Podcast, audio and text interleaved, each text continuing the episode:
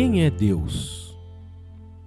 Deus é o Criador e sustentador de todos os seres humanos e de todas as coisas.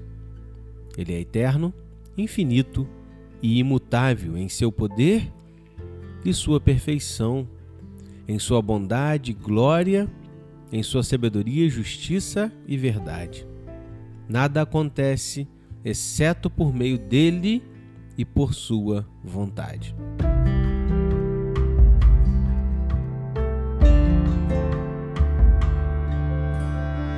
Salmos 86, de 8 a 10 e o versículo 15 dizem assim: Entre os deuses não há semelhante a ti, Senhor, nem há obras como as tuas. Todas as nações que fizeste virão e se prostrarão perante a tua face, Senhor, e glorificarão teu nome, porque tu és grande e fazes maravilhas, só tu és Deus. Porém, tu, Senhor, És um Deus cheio de compaixão e piedoso, sofredor e grande em benignidade e em verdade. Jonathan Edwards disse assim: Sem dúvida, o Criador do mundo é também seu governador, aquele que teve poder para dar existência ao mundo, colocando em ordem todas as suas partes. Também tem poder de dispor do mundo de dar seguimento à ordem que constituiu ou alterá-la. Ele foi quem primeiro deu as leis da natureza e, portanto, tem toda a natureza em suas mãos. Assim, fica evidente que Deus tem o mundo em suas mãos para dispor dele segundo o seu querer. É sabido, de fato, que Deus não é displicente quanto à forma como se passam os acontecimentos e as preocupações do mundo que fez, porque não foi descuidado disso na própria criação, como é aparente, pelo modo e pela ordem que as coisas foram criadas. Deus, ao criá-las, cuidou do progresso e do estado futuro dessas coisas no mundo.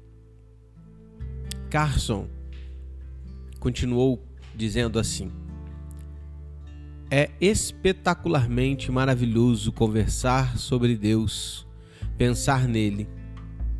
Não pode haver nenhum assunto mais importante.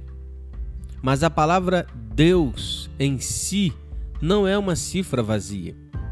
Só porque alguém usa a palavra Deus e outra pessoa também usa a palavra Deus, isso não significa que estejam falando a mesma coisa. Para alguns, Deus é um sentimento inexprimível ou a causa imutável do começo do universo, ou um ser cheio de transcendência.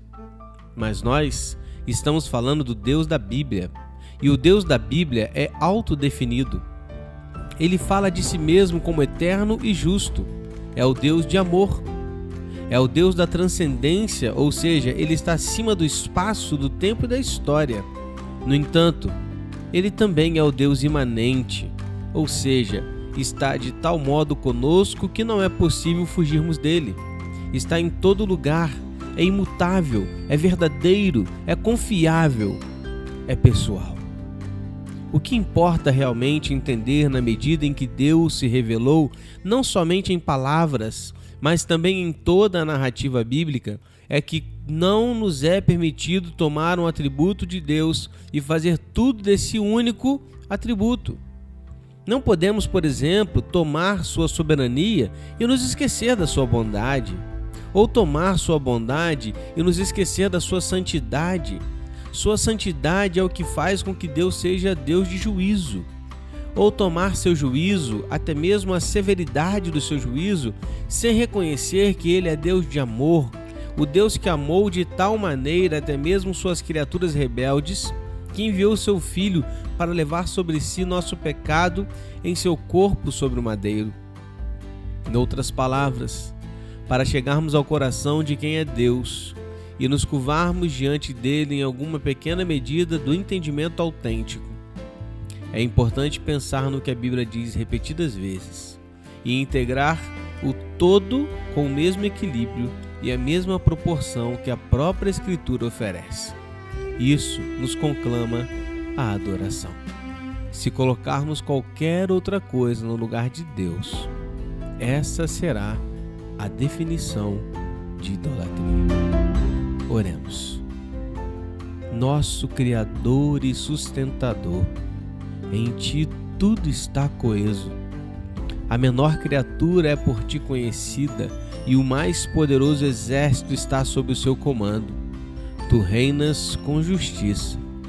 Ajuda-nos a confiar em tua bondade e em tudo que queres. Amém.